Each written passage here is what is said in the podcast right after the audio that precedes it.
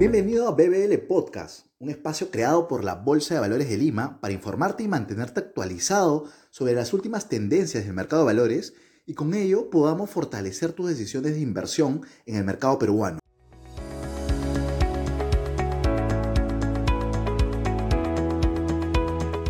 Bienvenidos a un nuevo episodio de BBL Podcast. En esta ocasión conversaremos sobre ETFs y cómo este instrumento permite crear un portafolio de bajo costo con una amplia exposición en los mercados internacionales. Para ello nos acompaña Juan Miguel Fluker, estratega de acciones en mercados globales del área de research en BVA Bolsa. Bienvenido Juan Miguel. ¿Qué tal? ¿Cómo estás Julio César? Mucho gusto. Gracias por la invitación. Agradecemos a ti. Justo vamos a tocar un, e un tema de ETFs, ¿no? Eh, que son un vehículo híbrido entre los diversos fondos de inversión y acciones, trata de replicar un índice de referencia. ¿Cuáles crees que deberían ser los principales atributos, cuáles son los principales conceptos que debemos saber acerca de este instrumento ETF? Bueno, primero que todo, eh, la diferencia medular creo que entre un ETF y una acción, ¿no? Es que básicamente con el ETF tú inviertes en una cartera diversificada de valores en cambio, si compras una acción, simplemente pues estás invirtiendo en un solo valor, ¿no? Partamos de ese punto, ¿no? En cuanto a las ventajas de, invertir mediante un ETF, pues eh, puedo listar algunas, claro que sí. La primera que se me viene a la mente, bueno, es el costo de administración del ETF, eh, el cual es más bajo ¿no? que el de un fondo manejado activamente. Dentro de un fondo tienes pues a un administrador de cartera o portfolio manager, ¿no? Que está constantemente pues, mirando la pantalla, analizando tendencias y buscando diariamente oportunidades, ¿no? en busca pues, de generar el famoso alfa. ¿no? Eh, por el contrario, ¿no? Eh, los ETFs tienden a seguir o replicar el comportamiento de un índice de referencia, ¿no? ya sea sectorial o bajo una estrategia puntual, por lo que básicamente se manejan, eh, como se dice, en piloto automático a no ser de que sea necesario reacomodar la participación de los componentes de dicho ETF, ¿no? siguiendo la recomposición del índice de referencia. otra ventaja o atributo ¿no? que, veo es que tributariamente los ETF son eficientes, ¿no? son más eficientes, diría yo. Eh, en el ámbito local, pues el invertir en ETFs extranjeros eh, eh, representa pagar solamente 5% ¿no? sobre la ganancia de capital, ¿no? Lo cual los hace bastante eh, apetecibles.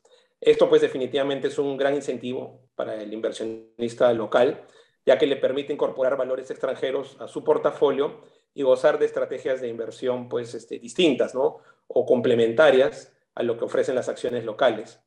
En algunos casos incluso el impuesto es del 0%, si es que el valor cuenta con presencia bursátil. Eh, otra, otra ventaja, y creo yo la más importante, es que el ETF te permite acceder a una, a una inversión diversificada, adquiriendo un solo valor, ¿no? Al comprar un ETF estamos comprando indirectamente una cantidad determinada de acciones y eso nos permite limitar pérdidas futuras. Perfecto. Y, y quizás otro gran beneficio es el tema de la negociación propia, la amplia liquidez que gozan estos instrumentos, ¿no? Comparado, digamos, con un fondo mutuo, que estos este, productos eh, que quizás el tema de rescate puede llevar algunos días. Un ETF negocia en bolsas de valores, ¿ok? Y acá las sociedades agentes de bolsa pueden hacer el arbitraje. Por lo tanto, quizás este, la liquidez es bastante amplia, ¿ok? Y no es una justificación para quizás no negociarla, ¿no? ¿Cuál sería tu opinión acerca de este atributo este, que se tiene de la liquidez, ¿no?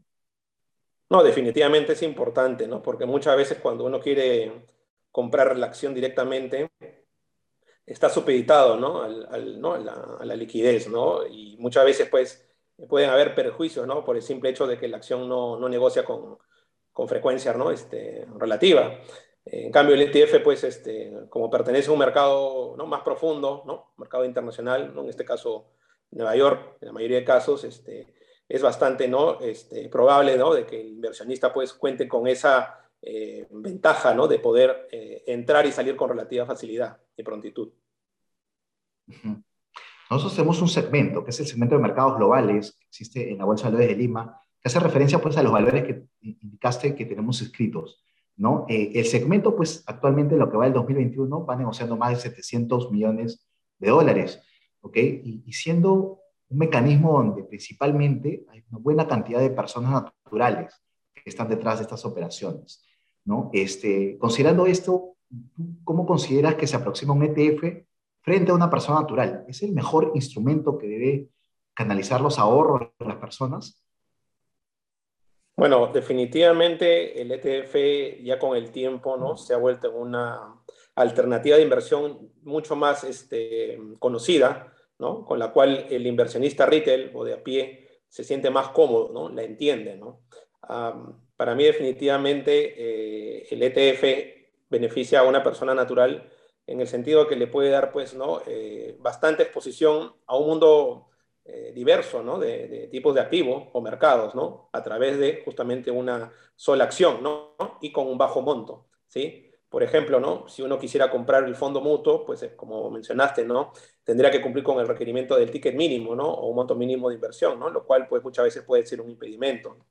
Otra cosa que le veo al ETF como, como atractivo es que en muchos casos, ¿no? Eh, para acceder a un determinado valor, pues eh, son los inversionistas institucionales, ¿no? los grandes administradores de activos los que tienen las posiciones más grandes y no están justamente interesados en, en, en negociar con el cliente retail pero sí con el que gestiona el ETF.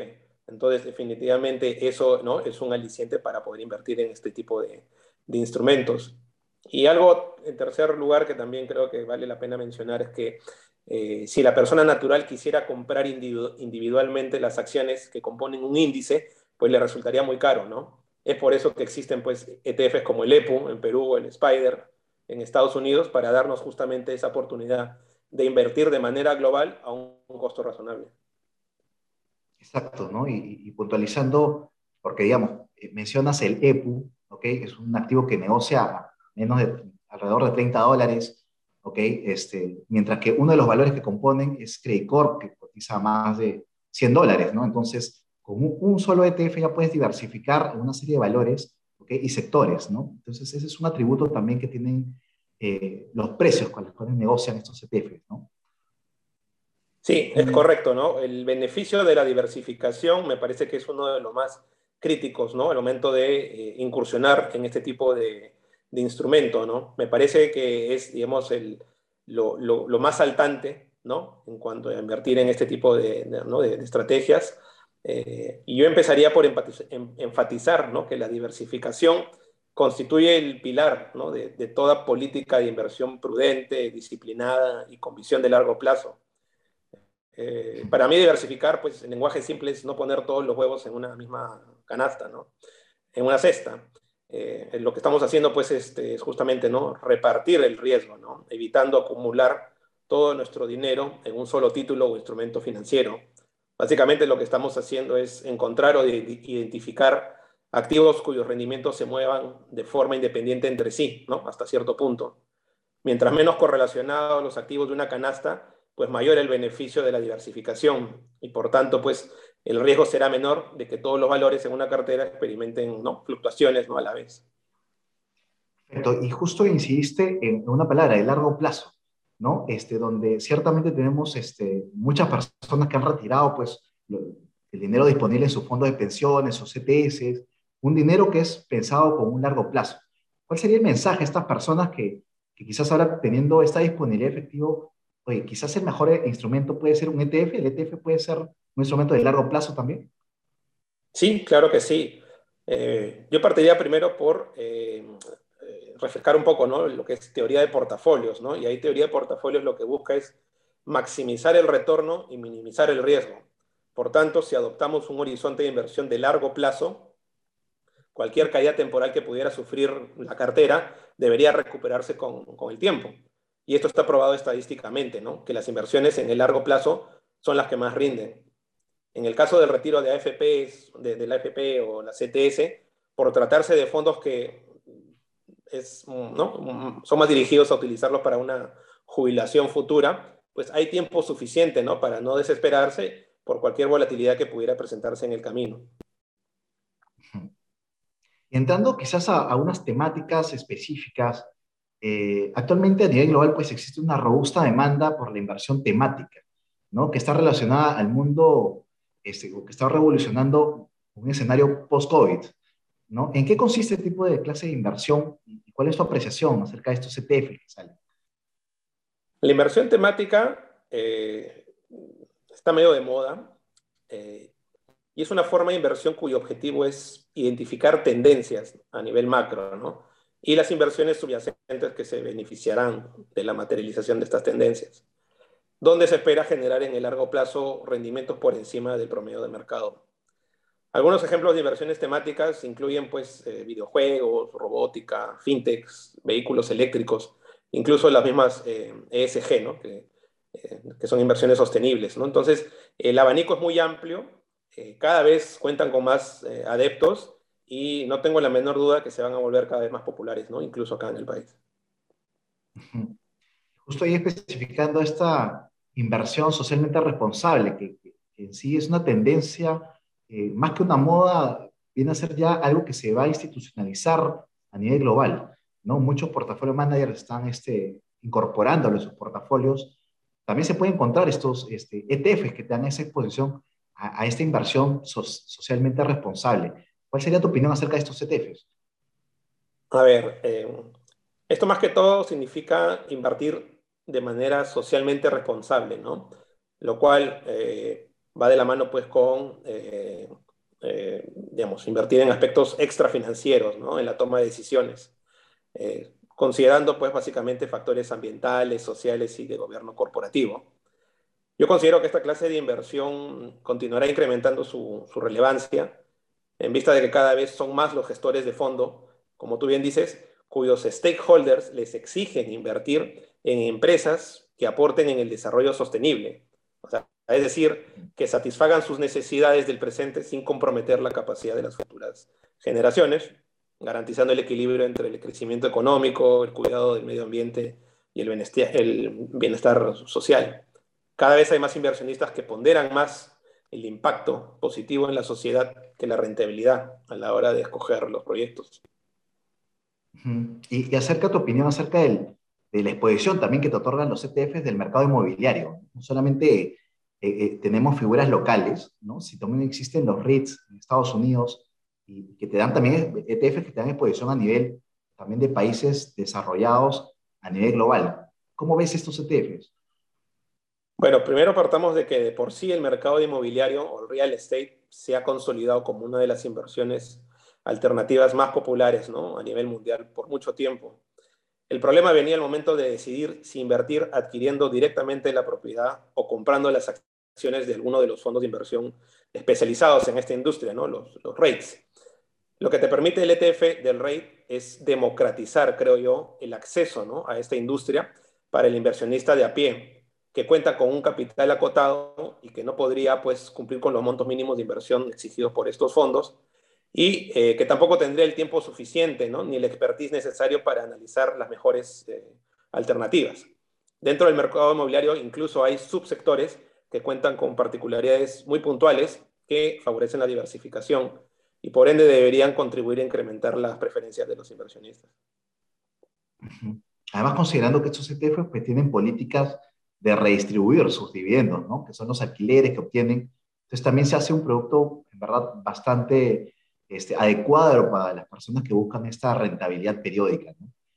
Sí, eh, incluso comparables ¿no? con eh, opciones ¿no? más conocidas como los, el sector eléctrico. ¿no? El sector inmobiliario ¿no? es, es, muy, muy seguido justamente por lo que tú dices, ¿no? una política de dividendos ¿no?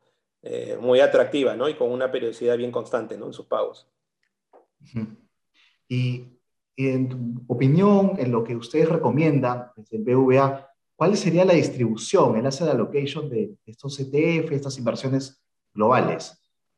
Pues mira, nosotros como BBVA eh, no damos una recomendación específica en cuanto a ETFs, pero lo que sí contamos es con un asset allocation, una asignación de activos de nuestras preferencias a nivel sectorial sobre la base de un análisis pues, este, de tendencias y de expectativas de crecimiento económico. Lo que puedo comentar en este aspecto es que tenemos un view positivo, por ejemplo, para los sectores financiero en Europa, de energías renovables, eh, automotrices globales que estén inmersos en el cambio de matriz energética, ¿no? Eh, le hace vehículos eléctricos. También vemos con buenos ojos el sector semiconductores, eh, cuidado de salud, y los grandes del IT, ¿no? Como son los famosos FAN, ¿no? Estos Facebook, Apple, Amazon, Netflix, Google, ¿no? Lo interesante aquí, creo yo, Julio César, es que a, a, fin de incorporar estas estrategias dentro de una cartera de inversión, felizmente ya existen diversos ETFs listados en la bolsa de valores a los cuales podemos acceder de manera rápida y sencilla. De hecho, ahí para ampliar esa información tenemos más de 300 valores extranjeros listados en nuestro segmento de mercados globales. Esta información se puede tener a través de nuestra web y también pueden consultar a cualquier sociedad agente de bolsa. ¿ok? Entonces, muchísimas gracias Juan Miguel por tu tiempo y disposición y por la información compartida con todos los participantes. Muchas gracias. A la orden, encantado. La Bolsa de Valores de Lima agradece su participación. El objetivo de esta entrevista fue dar visibilidad a la opinión profesional de un especialista del mercado y con ello puedan fortalecer sus decisiones de inversión en el mercado peruano. Si desea obtener mayor información, los invitamos a ver nuestra página web www.bbl.com.pe, sección Productos para Inversionistas. Muchas gracias.